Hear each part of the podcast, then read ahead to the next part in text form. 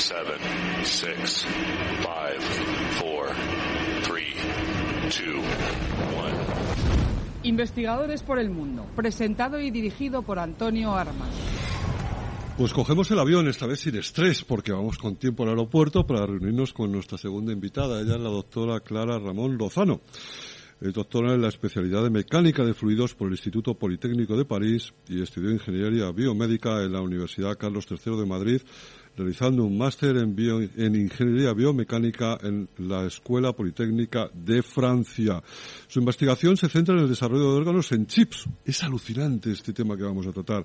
Sistemas microfisiológicos in vitro diseñados para imitar órganos humanos y ser utilizados para evaluar nuevos fármacos y estudiar diversos procesos biológicos. La verdad es que parece, parece que es mentira, pero es que el futuro lo tenemos aquí. Agradecemos muchísimo a la asociación La Facultad Invisible su colaboración para generar esta entrevista. Doctora Ramón Lozano, buenas noches. Buenas noches. Bueno, vamos a hablar con usted de algo futurista, pero que realmente, como he comentado, eh, Clara, lo tenemos aquí. Órganos en chips. Y lo vamos a centrar concretamente en la barrera hematoencefálica. Vamos a empezar a aprender con usted. ¿Le parece bien, Clara? Perfecto. ¿Qué son los órganos en chips y qué factores son necesarios para su fabricación? Pues los órganos en chips son dispositivos microfluídicos eh, que son diseñados para poder soportar cultivos celulares perfundidos que reproduzcan el comportamiento de tejidos u órganos. Y algunos de los factores determinantes para, imitar, para, poder hacer estos órganos e imitar el microentorno mm, de los órganos y tejidos eh, son, por ejemplo, eh, las diferentes técnicas de fabricación que vamos a elegir, los materiales o las células que vamos a meter en el sistema. Quizá esta pregunta que le voy a hacer ahora debería hacerse al, final, pero se lo voy a hacer ya. ¿Qué se espera o, qué piensa usted que se espera sobre esta tecnología en el futuro? Pues en el futuro esperamos que esta tecnología se pueda incorporar al proceso de desarrollo de fármacos y se utilice como un método complementario a los estudios que se hacen actualmente con animales.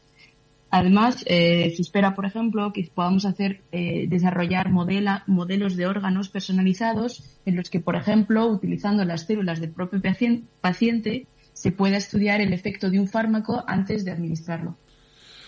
Como hemos comentado al principio, vamos a hablar sobre la barrera hematoencefálica, pero para entender qué es esta barrera tenemos que dar una información previa.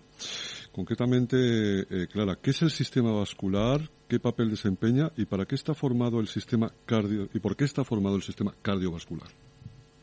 Pues el, sistema cardiovascular eh, es una compleja red de vasos sanguíneos eh, bastante larga, que de unos 100.000 kilómetros, y desempeña un papel crucial en el mantenimiento de la homeostasis celular en todo el organismo, eh, ya que aporta nutrientes y los gases esenciales a todos los tejidos, eliminando el exceso también de líquidos y los productos de desecho.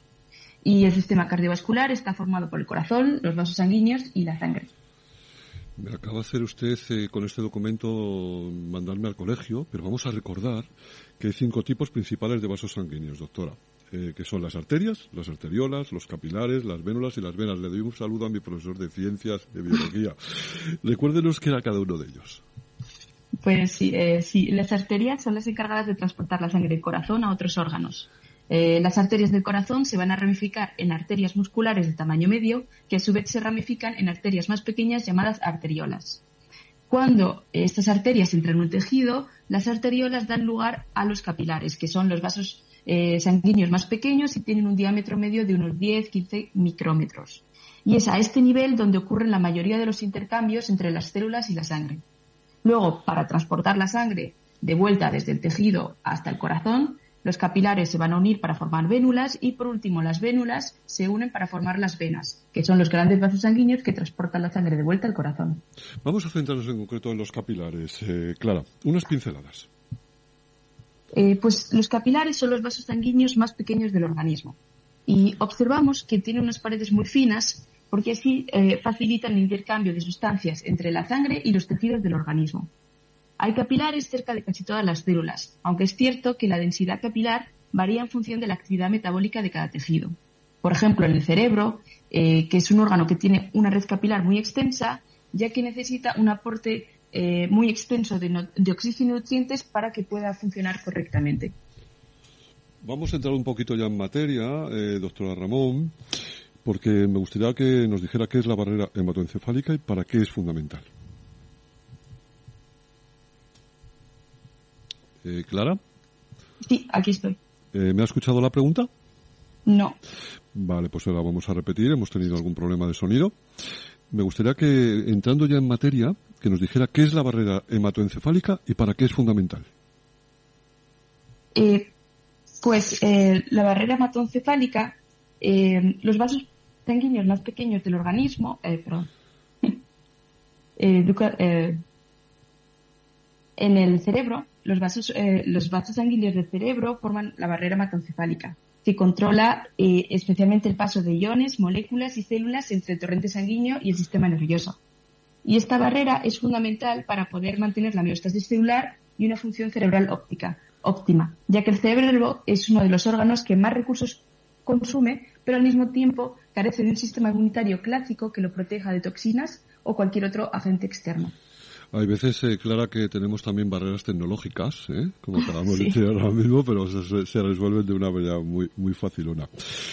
El cerebro, madre mía, el cerebro. ¿Qué es el cerebro? El cerebro se encuentra entre los órganos metabólicamente más activos del cuerpo humano. ¿Qué es lo que nos puede decir sobre este órgano? Pues eh, cuando he dicho que es uno de los órganos más activos es porque eh, consume uno de los porcentajes más altos de nutrientes y oxígeno de todo el cuerpo. Y bueno, es interesante porque el cerebro carece de una capacidad significativa de almacenamiento de nutrientes y necesita un suministro, constante y fiable de nutrientes para poder mantener una función normal. Y este suministro es controlado por la barrera hematoencefálica. Y luego hay que tener en cuenta que cualquier interrupción del flujo sanguíneo cerebral eh, que altere el paso o la cantidad de nutrientes disponibles puede provocar una rápida muerte neuronal. Claro, hay que pensar que el cerebro se tiene que defender a veces. Entonces, ¿cómo se defiende el cerebro de toxinas y agentes externos, eh, doctora Ramón? ¿Y qué rol juega aquí la famosísima barrera hematoencefálica? Pues eh, como el cerebro no tiene un sistema inmunitario clásico, el método más eficaz para protegerse es básicamente que ni las toxinas ni los agentes externos entren dentro del cerebro. Y para ello, la barrera hematoencefálica lo que va a hacer es facilitar el transporte de los nutrientes, pero va a impedir que entren los diferentes organismos o sustancias que estén circulando en la, en la sangre. La barrera hematoencefálica, que es como la gran barrera de coral, según la estamos hablando de ella, es maravillosa, está formada por tres tipos celulares distintos. ¿Cuáles y qué forman los dos primeros tipos celulares? Pues la barrera hematoencefálica está formada por tres tipos, que son las células endoteliales microvasculares del cerebro, los, los pericitos cerebrales y los astrocitos. Y los dos primeros tipos eh, son los dos tipos celulares que forman todos los vasos sanguíneos más pequeños del organismo. Vamos a ir una a una aprendiendo con usted, eh, Clara. Las células endoteliales de la microvasculatura cerebral, ¿qué es lo que son? Pues eh, las células endoteliales son las células que forman la capa más interna de la barrera hematocefálica y son las células que están directamente expuestas al flujo sanguíneo. Eh, se considera que son las principales reguladoras del transporte molecular a través de la barrera hematoencefálica y desempeñan un papel muy activo en la detección y respuesta de estímulos químicos y mecánicos, como pueden ser aquellos que se derivan del flujo sanguíneo. El segundo tipo celular, que me fascina el nombre, los pericitos, no sé a quién se le ocurrió esto, debió ser algún creativo. ¿Qué son? Pues los pericitos son otro tipo de células que están formando esta barrera y ayudan a mantener la estructura y la función de la mm, barrera hematoencefálica y colaboran a regular también el flujo sanguíneo, ya que estas células son contráctiles y pueden contraerse y relajarse. Los porocitos eh, también mantienen una conexión con las células endoteliales, por lo que pueden ir intercambiando diferentes tipos de información. Por último tenemos a unos que tienen forma estrellada, que son los astrocitos. ¿Dónde están situadas estas estrellitas? ¿Qué papel tienen y qué regulan?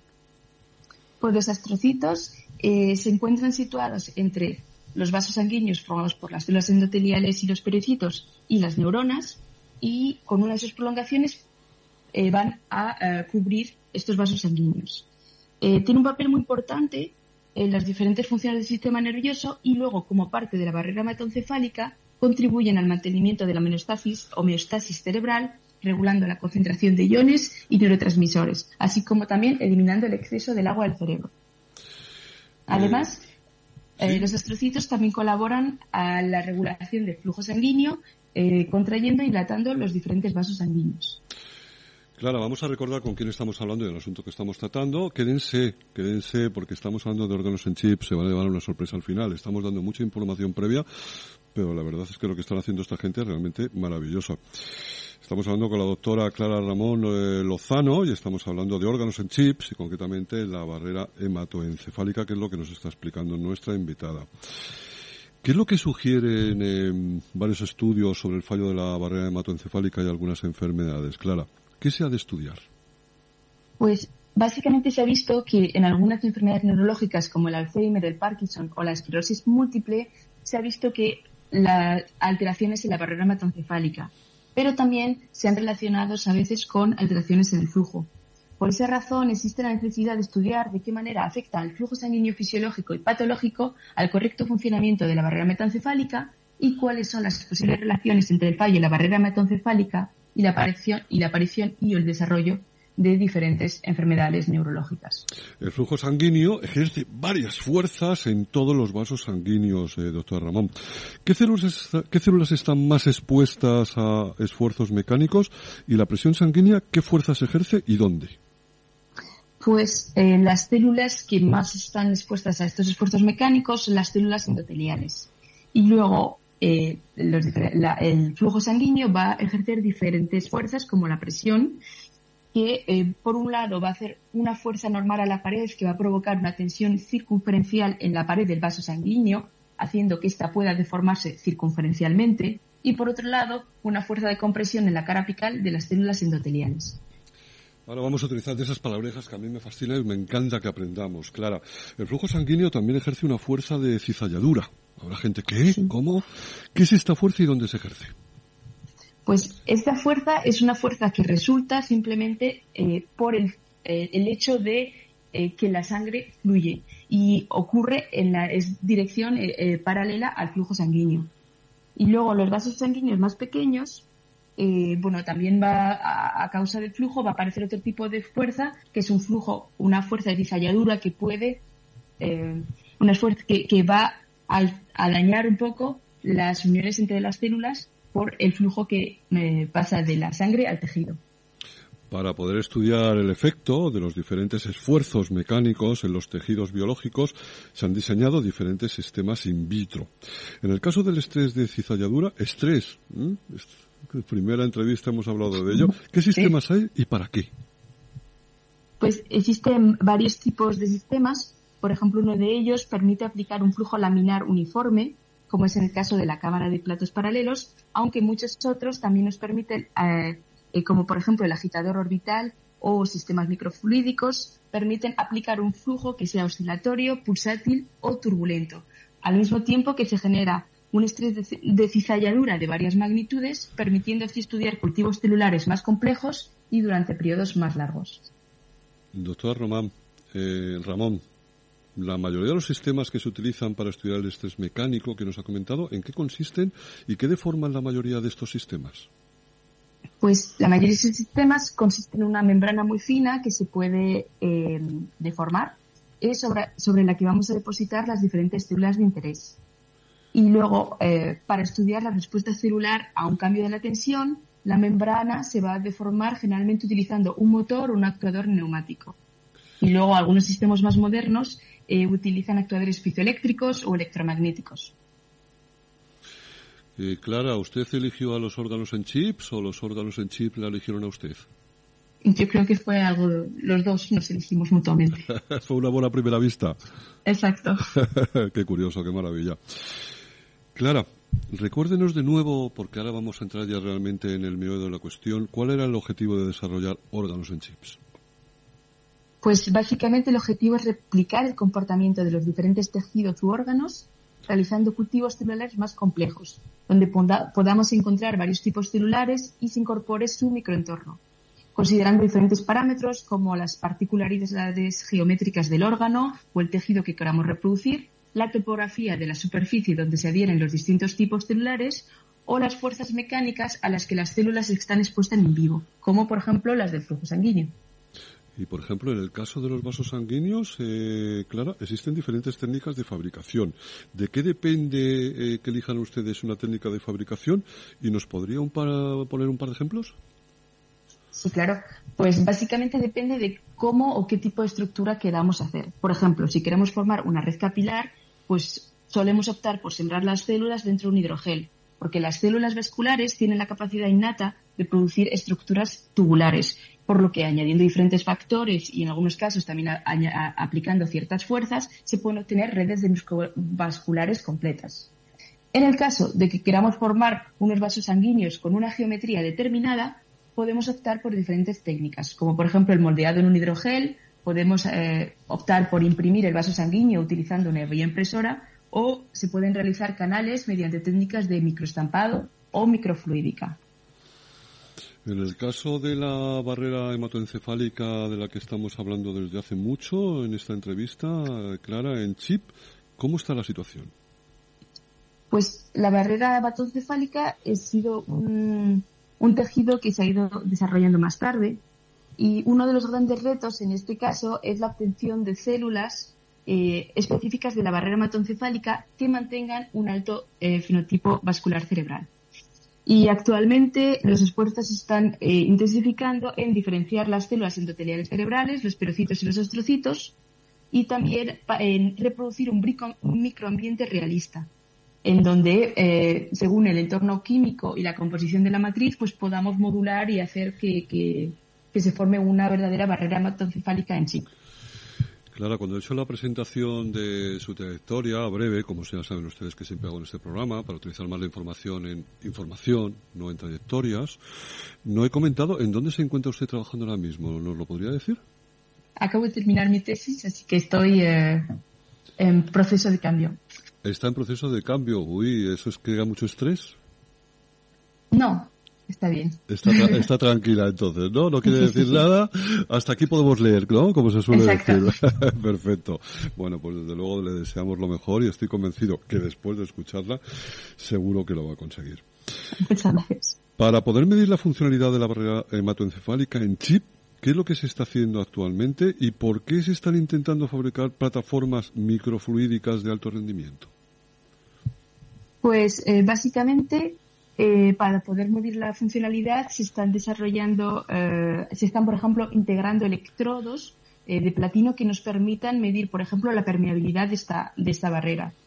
Y luego es también importante poder realizar plataformas microfluídicas de alto rendimiento eh, que nos permitan estudiar, por ejemplo, el transporte de varios anticuerpos o de medicamentos al mismo tiempo y que podamos eh, hacer un scanning completo de muchos tipos diferentes. Por ejemplo, hay un sistema que ya consta de hasta 384 barreras hematoencefálicas en un único chip. Eh, Clara, ¿una ingeniera biomédica es más ingeniera o más, o más bióloga? somos un mezclo entre todos. Eh, nos gusta, hay gente que se especializa más en ingeniería, otros más en biología, pero bueno, tenemos pinceladas un poco de, todos los campos. estupendo. Doctora eh, Ramón, ¿qué es lo que saben ustedes sobre la remodelación por el flujo sanguíneo de la barrera de células endoteliales? Pues, eh, por ejemplo, en el caso del el estrés ensayadura, hemos visto que la aplicación de estas fuerzas in vitro mejoran la formación de las uniones entre las células endoteliales, reforzando así la barrera eh, endotelial. Asimismo, eh, en el caso, por ejemplo, de las células endoteliales cerebrales, hemos visto que no todas las células responden de la misma manera a esfuerzos, por ejemplo, de cizalladura. Algo similar ocurre, parece ser también, ¿no? Clara, en el caso de la tensión circunferencia. Eh, sí, en el caso, en realidad hay bastante pocos estudios que hayan, eh, se hayan centrado en entender cómo la tensión, la tensión eh, circunferencial remodela las células endoteliales del cerebro. Y algunos de ellos hemos visto que eh, en realidad las células endoteliales son sensibles no solo a la dirección y a la magnitud de las fuerzas que se aplican, pero también son capaces de integrar diferentes tipos de estímulos, estímulos mecánicos. ¿Qué es la facultad invisible, Clara? Pues eh, la Facultad Invisible es una asociación eh, que pretende mejorar un poco o pretende eh, decir, mejorar y contribuir a la educación universitaria española. Y bueno, reúne a, diferentes personas que hayan sido Premio Nacional, Arquímedes o cualquier persona que quiera o que esté interesada en los mismos objetivos que la asociación. Perfecto. Hoy tenemos dos grandes asociaciones, Apadina la Ciencia y la Facultad Invisible, primero en enfermedades raras y Facultad Invisibles e investigadores por el mundo. Vamos a su tesis, eh, doctora eh, Ramón. ¿En qué se ha centrado durante la tesis y por qué? Pues básicamente durante la tesis eh, nos hemos centrado en desarrollar un sistema donde pudiéramos combinar los diferentes tipos de, de fuerzas derivadas del flujo sanguíneo, como pueden ser el estrés de cizalladura y el estrés coferencial. Y esto lo hemos hecho aplicando la barrera hematoencefálica porque hemos visto que eh, variando estas fuerzas pues eh, se puede modular un poco eh, la permeabilidad o la funcionalidad de esta barrera. Ustedes han podido formar un prototipo de barrera hematoencefálica en chip, Clara. ¿Cómo y qué es lo que han podido observar gracias a este sistema? Pues eh, sí, en nuestro sistema hemos conseguido incorporar los tres tipos, eh, los, los, tres tipos diferentes de células y hemos podido hacer diferentes estudios de las eh, fuerzas de cizalladura y el estrés circunferencial.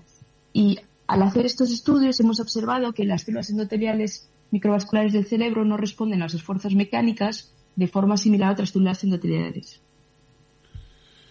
y esto les está permitiendo a ustedes investigar, ¿no? Eh, de una manera más profunda sobre cómo estas células se integran, las diferentes fuerzas, etcétera, ¿no? Es así. Exacto, exacto.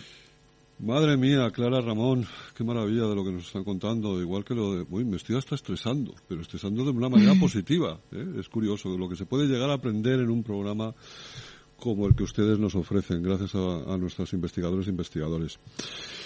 Clara, ¿Qué han tenido que estudiar ustedes para ver cómo esas células se integran a las diferentes fuerzas sanguíneas utilizando el microvaso en chip? Pues para ver cómo las células eh, responden, en concreto las células endoteliales microvasculares del cerebro, hemos estudiado cómo los diferentes orgánulos, que pueden ser como los órganos que forman la célula, eh, eh, se reestructuran. Entonces, hemos decidido centrarnos en, los, en el citoesqueleto, que es el esqueleto de las células, y las partes, los componentes del citoesqueleto que responden a los esfuerzos de tensión, como pueden ser los filamentos de actina y los filamentos intermedios. También hemos mirado cómo el núcleo se reorganiza cuando está expuesto a una alta tensión circunferencial y un estrés de cizalladura. Además, también el estudio de la localización relativa del aparato de Golgi con respecto al núcleo nos ha podido dar respuestas de que estas células endoteliales microvasculares del cerebro eh, parece ser que eh, su respuesta está dominada por la tensión circunferencial, cuando ambas fuerzas están combinadas. ¿En qué consiste la especialidad de mecánica de fluidos? Tenemos un poquito de tiempo todavía, eh, nos queda solamente una pregunta. ¿En qué consiste la especialidad de mecánica de fluidos, eh, Clara?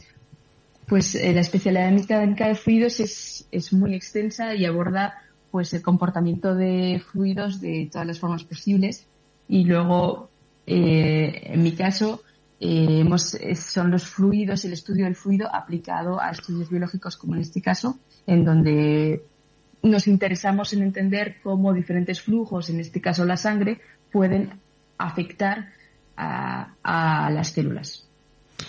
Con respecto a las primeras eh, observaciones que hemos comentado antes de hacer la pregunta de en qué consiste la especialidad de mecánica de fluidos, doctora Ramón, ¿Qué es lo que se ponen de relieve y qué otros aspectos aún quedan por desarrollar? Porque claro, me imagino que saben muchas cosas, pero todavía queda un futuro por delante porque si no se queda sin trabajo. Sí, eh, este campo no acaba de, empezar. a desarrollarse y hay muchísimos parámetros que hay que, mejorar.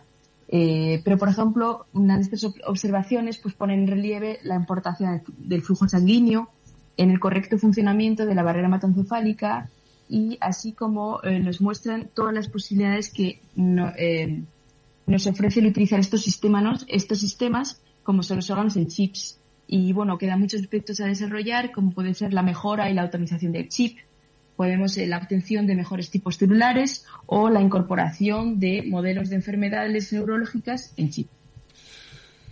Clara, ¿es usted feliz en Francia? Si es que está ya en Francia. Sí, bastante. Y sí, sí, estoy aquí hoy en Francia. ¿Ha sido feliz? Sí. Me alegro, no, es que siempre lo pregunto ¿eh? a todos los investigadores. Y investigadores que están fuera, porque ya que hay que estar fuera, por lo menos que uno esté feliz, ¿no? Eh, claro. que, carpe diem, luego ya cuando tenga que volver a casa y comerse el choricito, pues fenomenal. Pero mientras tanto, que uno disfrute donde está, que es lo importante en la vida.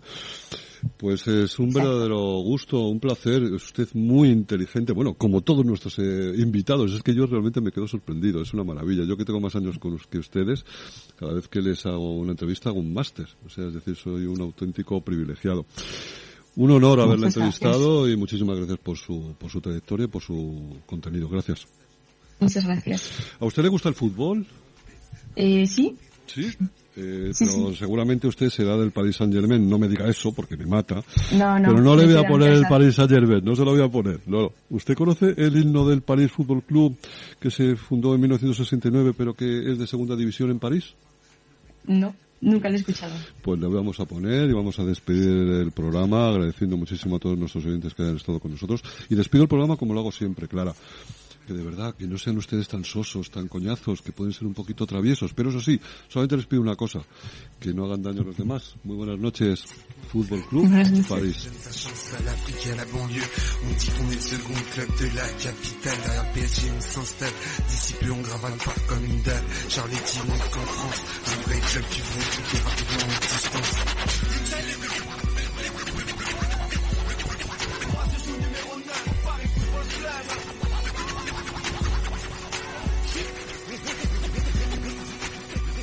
Radio Libertad, para que no pierdas detalle.